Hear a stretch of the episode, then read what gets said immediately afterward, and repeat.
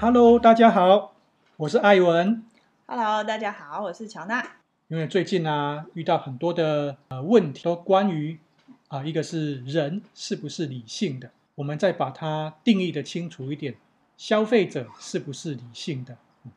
因为最近啊，工作上啊，就是遇到很多的一些消费者，会有一些情况需要好好来跟他们沟通。呃，在这个过程当中啊，我们很明显会感受到一个点，其实消费者啊，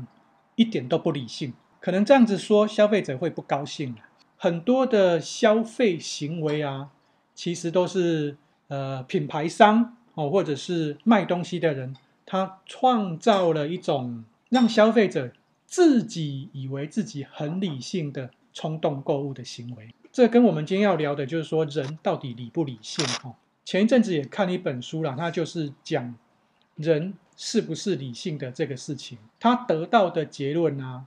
人都会说服自己我是理性的，呃，用理性来说服我是不是理性的，但是他背后所要说服的那个原因其实是不理性的。嗯，我可以讲一个，就是神经在大脑神经它研究里面的一个发现，这个世界上有一种疾病叫做裂脑，就是他其实裂患了裂脑患者的人，他的左脑跟右脑是没有办法沟通的，也就是说。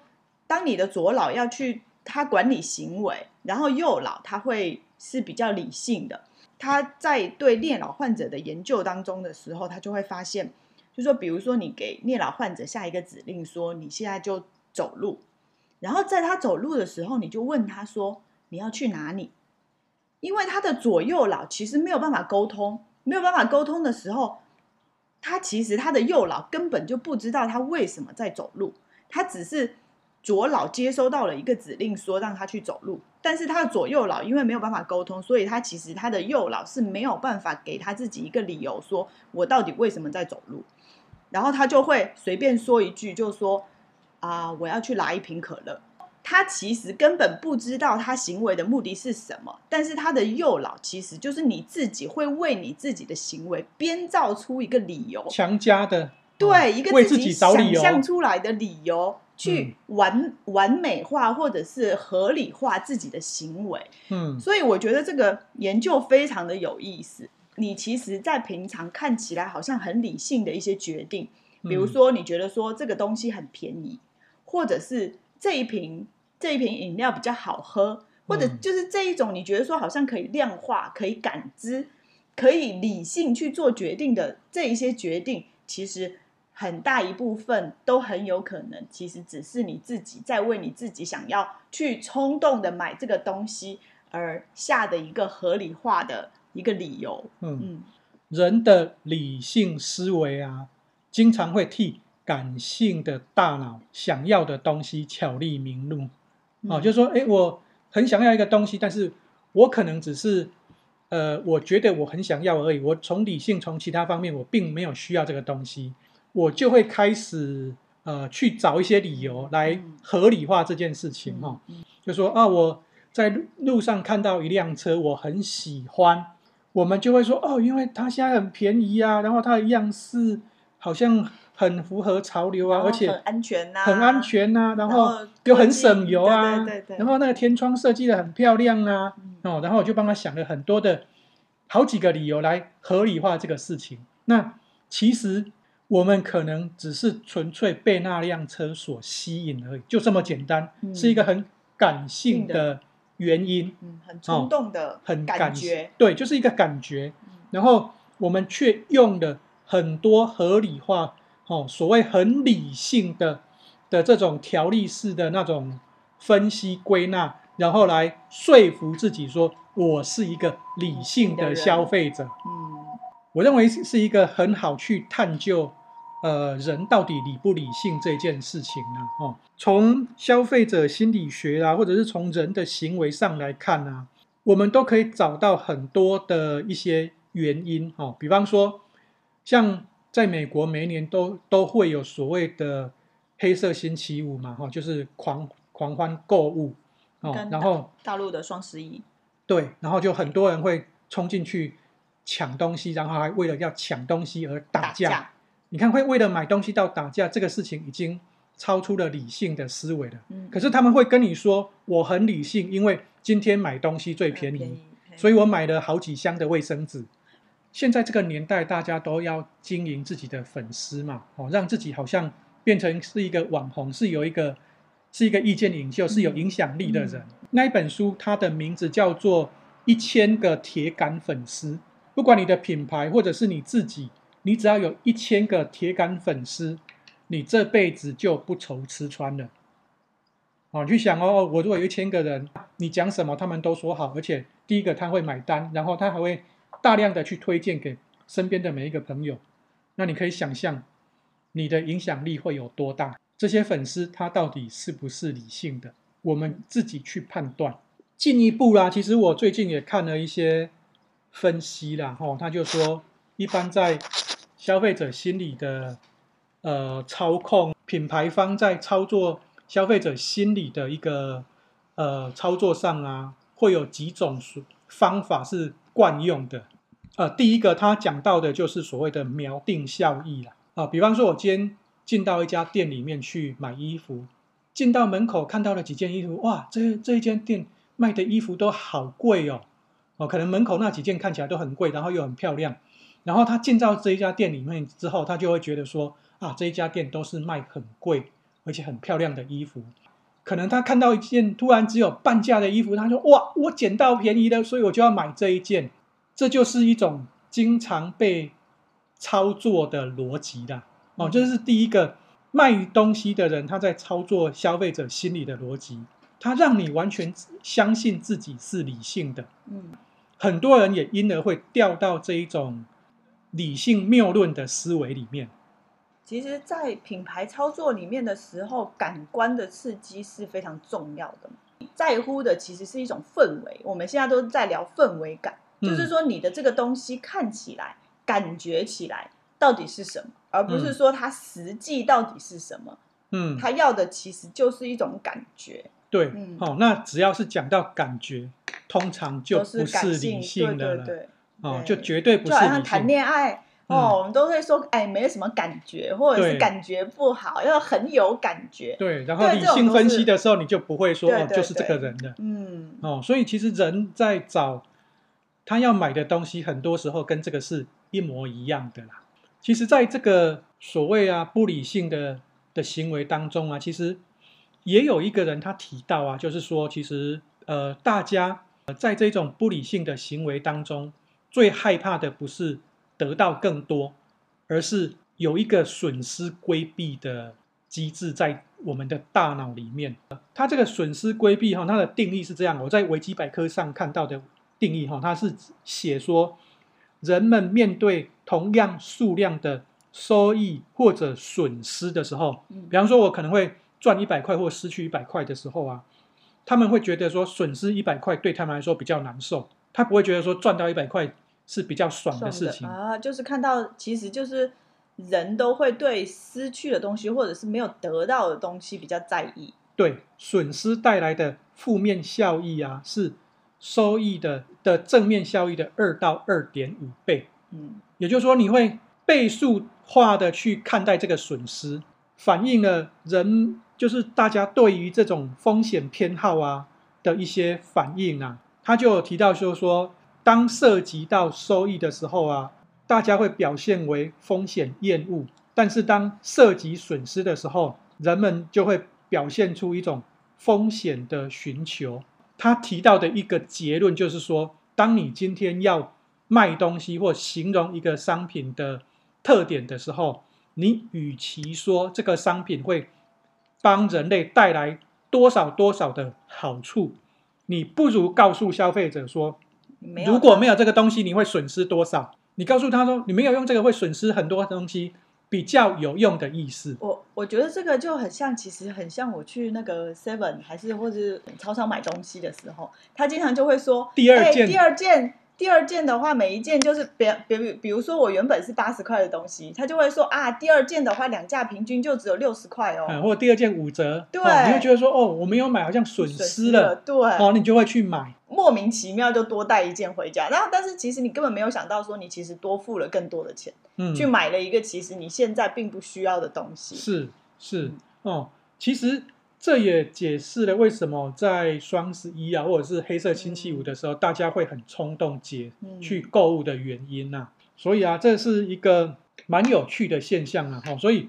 那我们再来讲一个啦，所谓的羊群效应，就是所谓的从众心理。比方说，当今天大家都拿着 Apple 的时候，你没拿着 Apple，你就觉得说，你好像跟人家不太一样。嗯，当今天大家都想要去。某一个地方都要去看某一个影片的时候，那你没有去看，你就觉得说，哎，我好像不太一样。好，也许我根本就不喜欢那个东西，可是为了要跟大家一样，一样，或者是不要差太多，让我去做了这件事情。这个就让我想到，其实上个礼拜我跟就是我的好朋友在聊医美这个话题的时候，其实我们就有聊到说关于自我接纳的部分，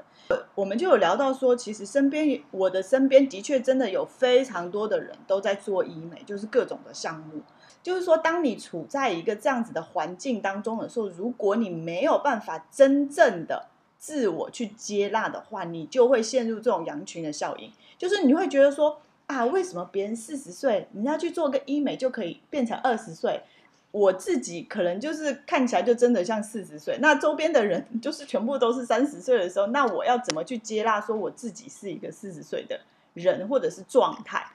我觉得这个非常的重要。其实从这个羊群的效应里面去看待自己，就是你要怎么去完整的接纳自己、自己的看法、自己的观点、自己的理性，或者是。自己真正的需求。讲到这里，我不知道多少人还会很确信说人是理性的哈。嗯，哦，至少在我看来，其实很多的时候，人要维持一个理性啊，其实坦白说还蛮不容易的。对，特别是你身处的环境，如果周边的人都处于一种很疯狂的状态的时候，我认为很多事情它根本就没有所谓的真相，每一个人的状态都不一样。我就有有可能说，哎，这个。这个东西在你的身上，它就会这样子。概率啦，我觉得如果说其实概率这个东西，对于真正的去实际面对问题，其实是没有任何帮助的。嗯、比如说你得了癌症，医生跟你说你的存活率是百分之四十，嗯，那这个百分之四十有任何的意义吗？你要么就是生，要么就是死。那这个百分之四十，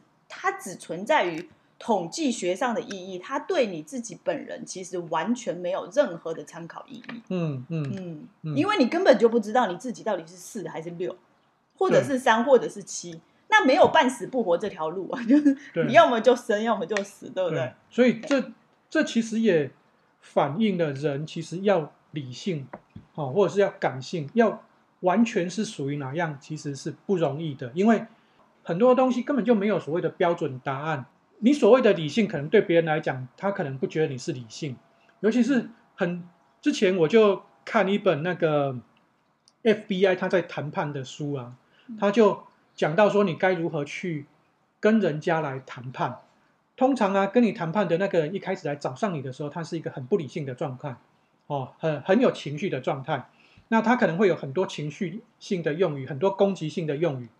呃，你很正面的去看待他。很同情的去看待他，或者是很站在他的角度去看待他的时候，他的态度会软化下来，你们之间就有办法进行一个比较对等式的一个沟通，然后非，非暴力沟通。对，然后在这种情况之下，也许你原本想要诉求的东西，慢慢的讲出来，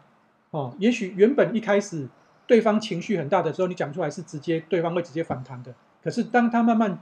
慢下来的时候，你讲出来的东西，也许他马上就拍手叫好。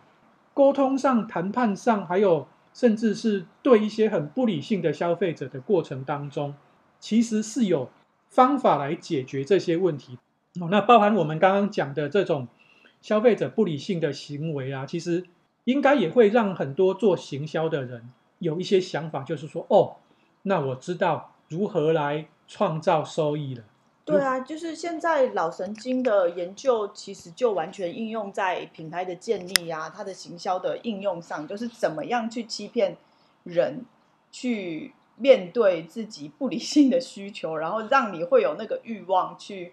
购买他的东西。嗯、我之前提到那个聂老的研究啊，其实他那本书的作者，他就是一个脑神经的科学家，但是他其实是在全世界。一流品牌里面做品牌顾问的，比如说像可口可乐，嗯、比如说像宝宝斯，所以、嗯，但是对于普通消费者来说，你的确是要小心这样子的消费陷阱。所以，其实我们可以这样子来说啊，就是这这个脑神经外科，他是一个很理性的人，他用了很多很理性的数据，嗯，来让一些不理性的消费者认为自己很理性的去买单。对，刚刚我讲的那个 FB 的 FBI 的那个。呃，谈判专家他也是这样子，哦，他就讲到说，他要诱发出跟他谈判的人，哈、哦，他可能是一个跨国绑架的，哦，或者是一个恐怖分子，然后他要去诱发对方讲出一句话，就是，嗯，你是对的。他诱发对方讲出这一句话的用意，就是说，他跟我，他已经会来思考我讲什么了，代表他已经进入我要给他的情境了，代表我很容易去说服他了，嗯嗯。那在这个过程当中，营造一个氛围，哦，营造一种情感，嗯嗯嗯，哦，让他觉得说他被理解了，嗯，哦，那这种被理解，其实通常不是靠理性，嗯，呃，回过头来，其实我们就已经很明确的，其实人啊，毕竟有感情的的一种生物啦，呃，很多的时候啊，其实。理性是帮自己找理由出来的，就是不要对自己所谓的理性，嗯，抱太多的期望。嗯，所以其实很就像这个 FBI，他会透过把说话的语气放慢，把他的语调放得比较压低一点，哦，让人家觉得说你比较可信赖，然后让人家比较有一个缓冲的过程。同样的，其实很多时候我们在看到一个广告。我看到一个商品的时候，也许我们也可以缓下来。比方说，哎，我今天看到这个，我很有冲动想要去买。呃，很多时候我反而会跟人家说，你有这个冲动的时候，可能那个那个店家会一直跟你说，哦，你现在没有买，明天就买不到了。对对。那我反而会回过头来说，那如果我买不到，也许就是我没有缘分啊。我觉得这个其实，在很多 呃，比如说像。在租房的时候，经常会遇到这一种，就是人家就说：“哦，下一个租客要来了。”然后就是，对，你不要的话，我就租给别人。但是中介一贯的伎俩。对对对。哦，那我觉得很多时候，呃，如果我们在那种情绪之下的时候，我们反而会做错很多的决定呢、啊。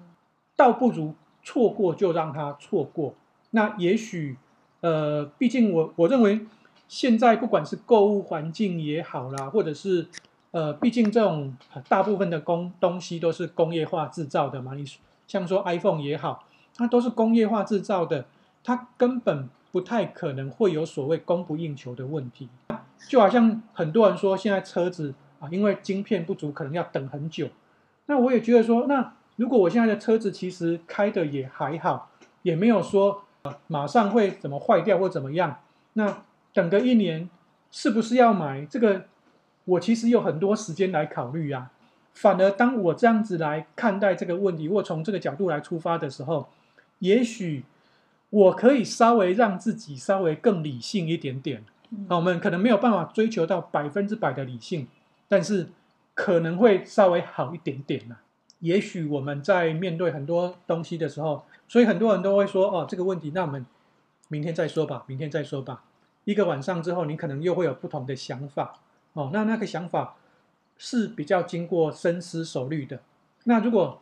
到了明天，你想了更多理由来说服自己，那我觉得你就去做吧。人家通常就说：“哎，你如果你要想突然想要买什么东西的时候，你就把它加入购物车。但是呢，你真正下单的时候，请你在一个礼拜甚至是一个月之后。”你再去决定你要不要买这个东西。如果一个礼拜或者是一个月之后，你还是决定你要买这个东西，好，那你就下单吧。但是不要在加入购物车的当下就把它买回家。我觉得一个让自己稍微耳根清净呐，哈，然后也少花一点钱，冤枉钱呐的一个好方法啊。如果是站在品牌方的话，